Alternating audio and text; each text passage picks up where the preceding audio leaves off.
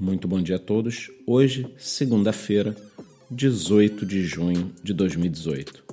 O preço do Bitcoin encontra-se estável na faixa entre 6.400 e 6.500 dólares desde a tarde de ontem, e as principais altcoins também mantêm uma certa estabilidade. Dando uma olhada aqui nos preços em geral, a maioria está em algo entre meio e 1,5% de alta.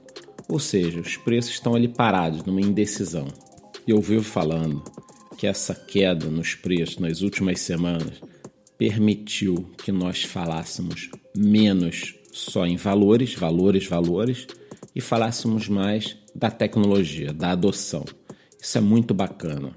Eu acho que muita gente que entrou na hype desse mercado ali em novembro, dezembro, em janeiro também, ficou muito focada no preço. Muitas pessoas compravam moedas é, achando que elas iam disparar e quando você perguntava qual era aquele projeto, a pessoa não sabia nem do que se tratava. E agora, com o tempo, com calma, nós estamos podendo falar praticamente todo dia sobre novos projetos. Então, queria aproveitar esse podcast para falar sobre duas notícias super interessantes que eu li agora pela manhã. Então, vamos lá. A primeira é de uma província na Índia que está adotando a tecnologia blockchain na cadeia de suprimentos. Suprimentos em geral, desde peixes, leite, é, verduras, legumes. E lembrem-se, a Índia tem bilhões de pessoas.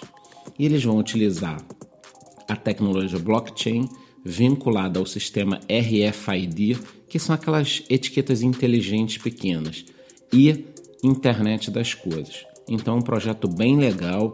Dando uma olhada aqui, eu acredito que possa até existir a possibilidade de eu criar um vídeo para falar melhor desse assunto, para que as pessoas entendam a importância disso. E uma outra notícia que eu li é uma parceria entre a VeChain e a Safe Haven, que visa resolver um dos grandes problemas criados na era da blockchain, que seria as heranças. Então, no caso, eles têm soluções para distribuição de chaves primárias, senhas, contas, informações para que isso siga a familiares ou quem quer que seja.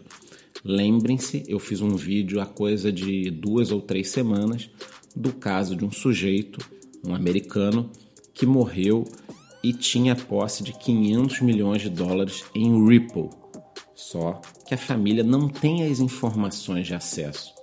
Ou seja, isso está perdido para sempre. E a parceria entre a VeChain e a SafeHaven visa resolver este problema. Eu vou dar mais uma analisada, qualquer coisa a gente pode até falar no nosso grupo do Telegram sobre isso. Então vejam a quantidade de informações interessantes que nós estamos tendo nos últimos dias, a utilização no dia a dia. E isso é muito mais importante do que uma alta ou uma baixa no preço hoje ou amanhã. Então, por hoje é isso. Boa semana a todos e um bom dia.